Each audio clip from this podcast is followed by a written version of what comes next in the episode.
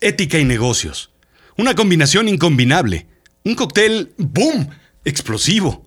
Una fórmula para no crecer, para no hacerla, para no tener éxito. ¿Eso piensas?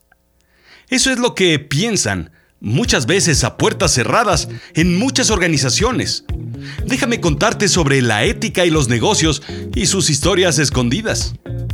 La realidad es la verdad, lo efectivo y con valor práctico, en contraposición con lo fantástico e ilusorio. Lo absurdo, lo absurdo es extravagante, irregular, irracional, disparatado, opuesto a la razón, chocante y contradictorio. Bienvenido a Azul Chiclamino, la realidad de lo absurdo. Yo soy Rodrigo Job y yo te cuento.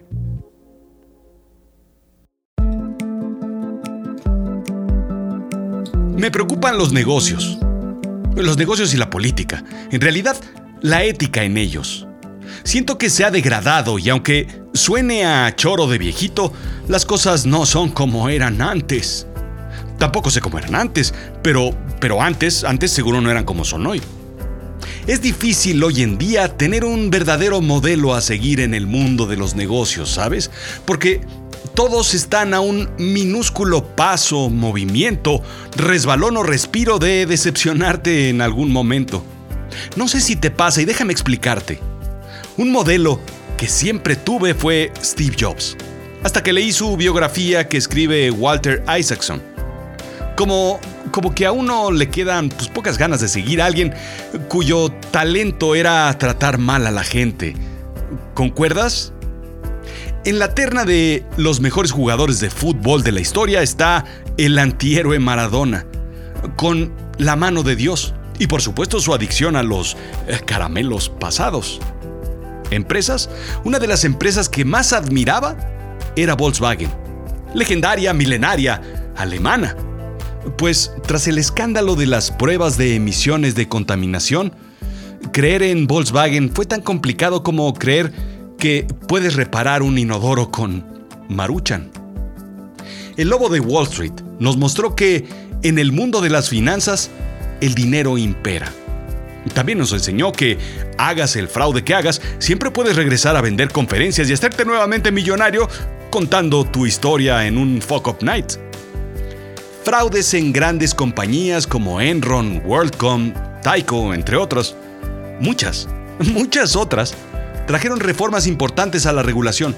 Tal es el caso de la comúnmente conocida SOX o Sarbanes-Oxley, indica Search CIO. Al final, simplemente era arreglar un minúsculo, pequeñísimo problema en el sistema. Mejorar la confiabilidad de los informes financieros de las empresas públicas para restaurar la confianza de los inversionistas a raíz de casos de alto perfil de delitos corporativos. Es, que es como una coma en un contrato. En 2002, bajo la administración de George W. Bush, nos dimos cuenta de que una pequeña o una gran regulación no detendrá un problema ético. Es así. Pero la ética, o la falta de ética más bien, se extiende por todos lados y en todas prácticas. Recientemente en el cine se vio afectado con acusaciones del orden sexual cuando un grupo de actrices hablaron sobre la forma en la que Hollywood realiza los castings. Por supuesto la ética en escuelas y universidades, en el mundo de los deportes, en Silicon Valley. Ninguna industria podría decir que se salva de la desgracia de los valores éticos caídos. De la religión y la espiritualidad, ni se diga. Si algo le falta a las iglesias y a las prácticas de fe espiritual, es que pues se necesita algo más que el infierno o que el inframundo para apartar a la gente del mal. Asusta más un yogur pasado que el mismísimo Lucifer. Ya no hablemos de gobierno porque eso es para otro episodio completo, completito por sí mismo.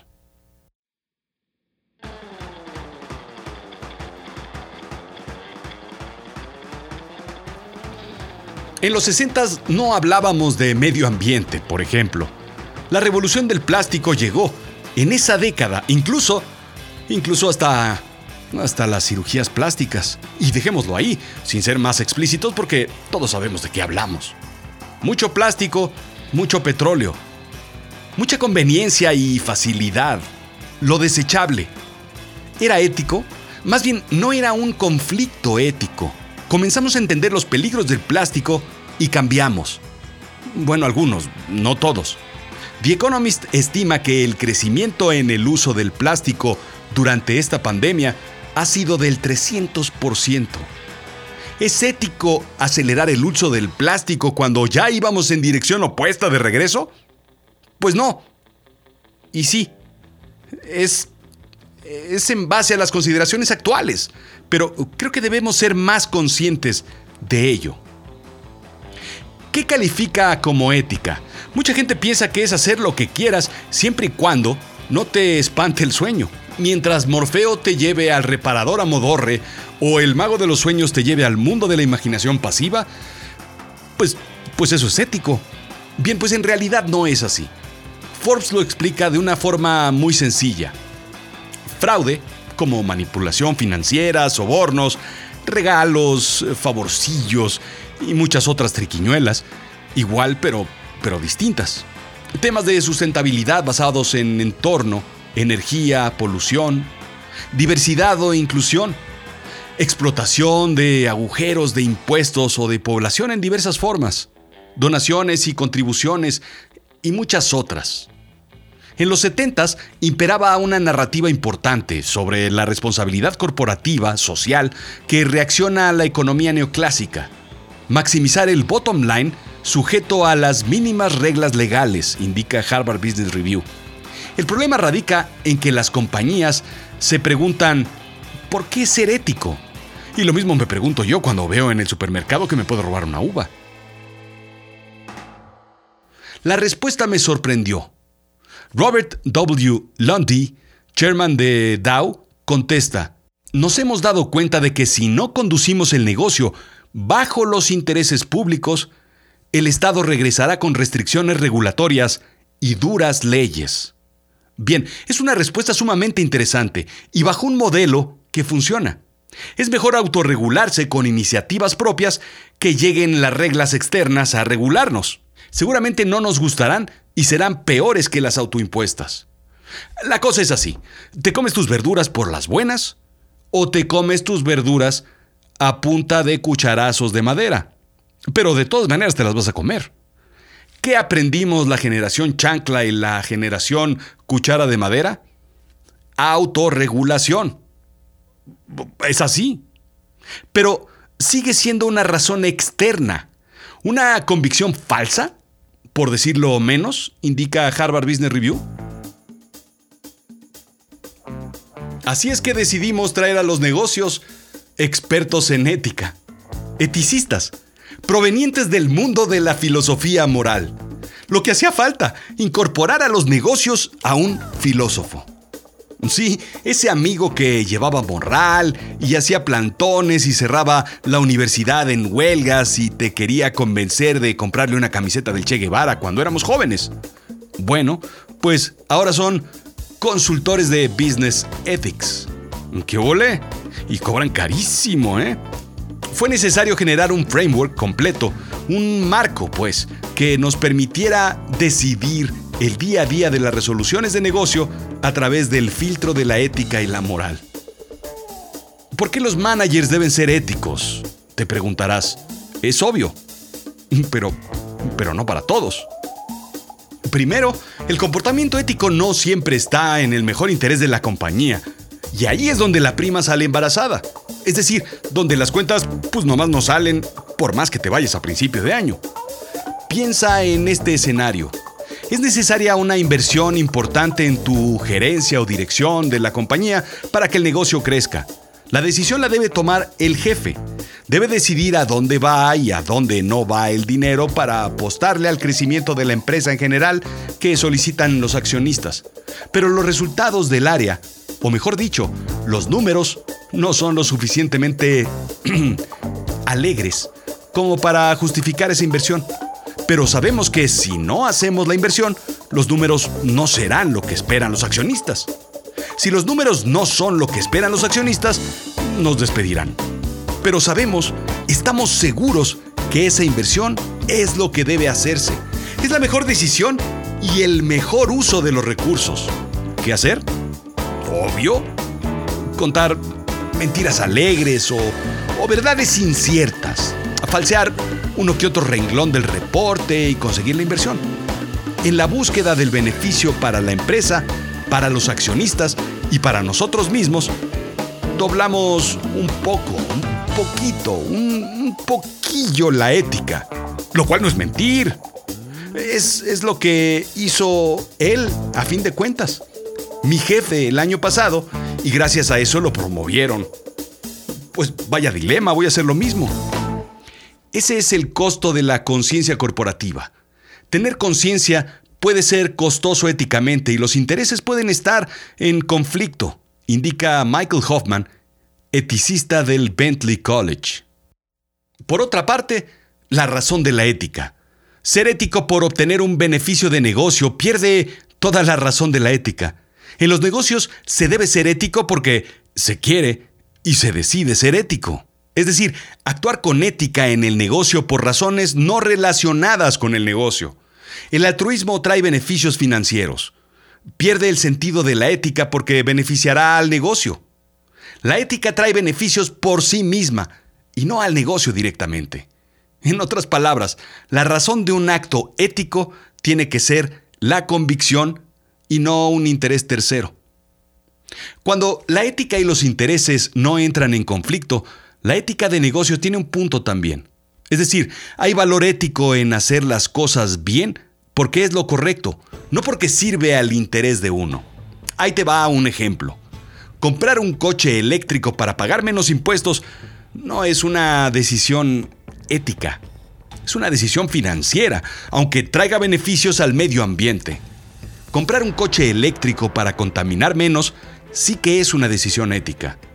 Un mal regalo, aunque te moleste, tiene más valor porque fue comprado pensando en ti, aunque sea horrible. Un roperazo o un regift no tiene valor ético aunque sea un Rolex. Moléstate, pues, pero no lo regreses. Y el gran tema es el lavado de culpas en los negocios tomar decisiones que pudieran parecer éticas para compensar las decisiones que se hicieron fuera de la ética y así equilibrar la balanza. ¿Me sigues? Soborno, pero con el dinero del contrato ayudo a una casa hogar. ¿Listo? Lo que busca la ética de negocios es evitar tanta vuelta e ir directo a lo correcto. A lo directo. Y qué difícil es en ocasiones, pero es lo correcto. Las organizaciones hoy en día se llenan de programas de apoyo, Apoyan la diversidad étnica, el balance femenino en puestos gerenciales y directivos, la cultura de la diversidad sexual, programas de wellness, incluso un día de campo para la familia con animales de granja para los chiquillos. A cambio, a cambio debes trabajar 12 horas o más, sin una compensación adecuada a los horarios, fuera de la ley y con costos a la salud. Eh, pero a final de cuentas te estamos ayudando. A esto se le conoce en México como pues básicamente se le conoce como normalidad, aunque hay algunos que ni siquiera los beneficios te dan. O, las 12 horas son pocas. En fin, si una decisión ética reduce las ganancias, entonces es lo que toca. So be it, dice Richard T. de George de la Universidad de Kansas. Se debe aceptar el mal negocio y punto. La cosa es decidir. La ética en los negocios dictamina buscar otro camino en vez de copar la ética. Hacer lo correcto. Así de simple. El problema es que para muchos es más fácil decirlo que hacerlo. Como quien tiene que sacrificar al borrego para la barbacoa de la boda del pueblo. Y entonces preferimos pues simplemente no hacerlo. Pero buscamos a alguien más que lo haga. Nuestro amigo el eticista de negocios es el que tiene que hacer ese trabajo. Alguien que dictamine las estrategias, digamos. Es como contratar a una nodriza para amamantar a un niño grande. El negocio que no nació con ética requiere de apoyo externo de un experto en ética cuando la empresa ya es madura y quiere una ayudadita porque nacimos aparentemente sin valores éticos y los perdimos en el camino. Necesitamos recordarlos. La cosa es que los negocios no son un entorno donde la ética pueda, digamos, afianzarse de forma natural o sencilla. Otras profesiones lo tienen más fácil, como la medicina o el derecho, indica Harvard Business Review. Incluso el gobierno. Eso dice Harvard, pero yo no me lo creo muy bien, ¿no? Los mortales no sabemos qué dijo Hipócrates, pero Es como una certificación de garantía que dice que el médico hará todo lo que esté en sus manos por el bienestar de sus pacientes. O algo así, ¿me entiendes? Tal vez necesitamos un Hipócrates en los negocios y no tantos hipócritas en los negocios. Veamos la ciencia de la investigación farmacéutica, por ejemplo. Una nueva medicina debe seguir ciertas reglas de cómo se hizo la investigación, bajo qué patrones, cómo se obtendrá, qué resultados a largo plazo se tienen, cuáles son las pruebas, análisis, estudios y finalmente un comité como la COFEPRIS en México o la FDA en Estados Unidos o la Agencia de Medicinas en Europa, con diferentes personas, perfiles, procesos y papeleo, patentes y otros. El proceso es claro y tiene muchos checkpoints de validación ética. Un negocio requiere... Eh, pues un negocio requiere un plan de negocio, un logotipo y unas tarjetas de presentación. Y pues eso es todo. Se puede navegar por las zonas grises y esconderse en las zonas oscuras sin siquiera ser escudriñado. La ética en los negocios es muy, muy teórica. Gallup explica lo que es necesario y más en tiempos de excesiva digitalización como los que estamos viviendo. 1. Estándares éticos que deben ser el fundamento de una organización y deben estar en su núcleo o ADN. 2. La frase todo está en las ventas debe cambiar a todo está en la ética. En un mundo determinado por data, el objetivo de explotar, explotar y explotar los datos como el viejo lobo feroz, lo vimos en, las últimas elecciones en los Estados Unidos entre Facebook y Cambridge Analytica, al manipular los datos personales sin permiso o con permisos eh, comprometidos, digamos. Y tres, la tecnología trae cada día nuevos y más sofisticados retos éticos. Pero lo que me pregunto siempre, ¿es la empresa o es la gente? ¿Soy yo el ético que cae en manos de empresas no éticas siempre? Pues es ambas. Cada uno de nosotros tiene un entorno ético de nacimiento. No sé si denominarlo genético. Se explica bien de esa forma. Alguien que nace con un entorno afina una ética o aprendido durante sus años de formación. Pero estos cambian dependiendo de la geografía y sus reglas.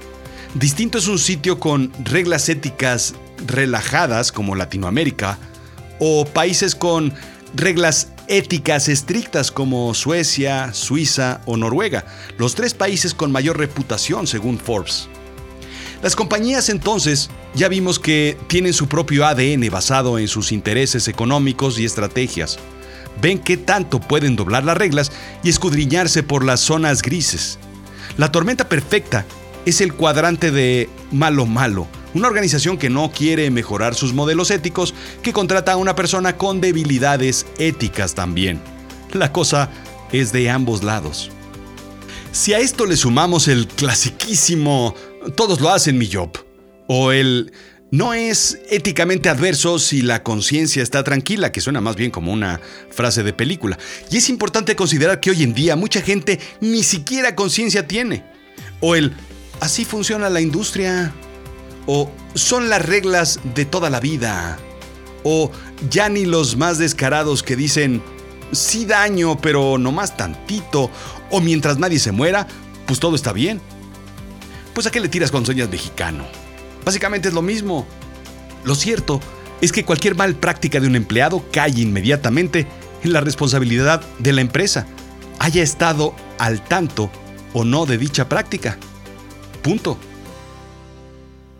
Harvard Business Review insiste en un eticista profesional que apoya a la organización.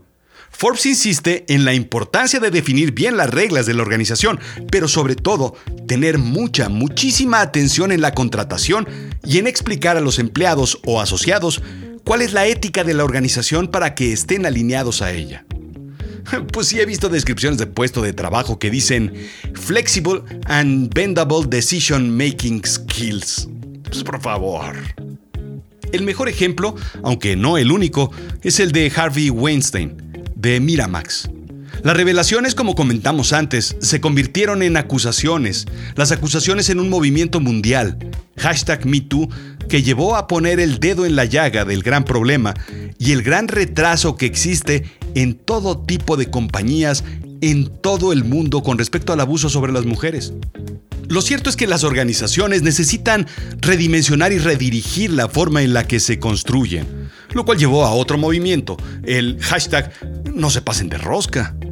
Lo cierto es que son nuevas reglas las que se requieren para reconstruir ese tejido de la sociedad, lo cual está construido sobre poder, dinero, ambición, pero también sobre hambre, necesidad, pobreza. Meter todo esto a una licuadora con un poco de hielo y las cosas van a salir mal. Peor aún si se adorna el vaso con sal escarchada y un apio nada más para darle vueltas. Esto fue Azul Chiclamino, la realidad de lo absurdo. Yo soy Rodrigo Job. Sígueme en Instagram, Rodrigo-Job, en Facebook, en Twitter y sobre todo en YouTube. Sígueme en Spotify, Apple Podcast, iTunes, SoundCloud, Himalaya y todas, todas, pero toditas las plataformas de podcast. Pues ahí estamos.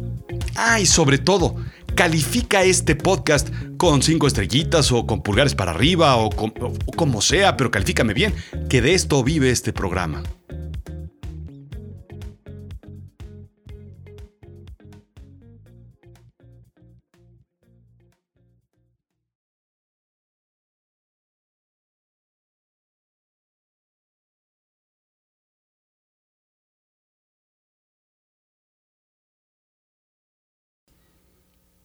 A ver, yo...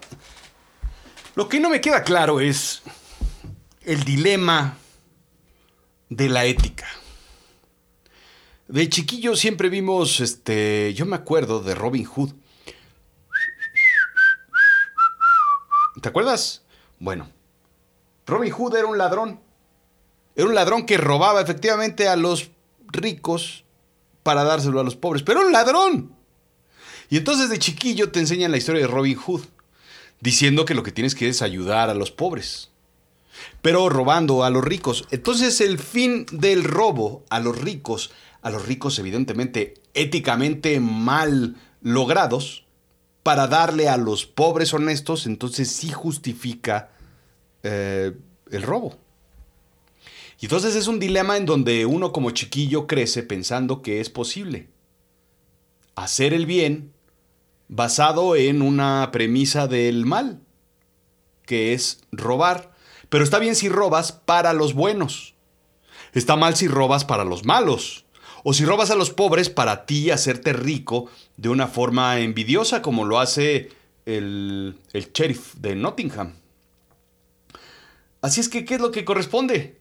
Y luego el problema es ese, ¿no? El problema es que pues uno crece, pues imaginando ese tipo de universo en donde pues está bien robar y luego los políticos se creen sus propias mentiras, porque según ellos son los buenos que roban a los ricos para darle a los pobres. Y luego la cosa es que pues ni roban para los ricos, ni roban para los pobres, sino roban nada más para ellos.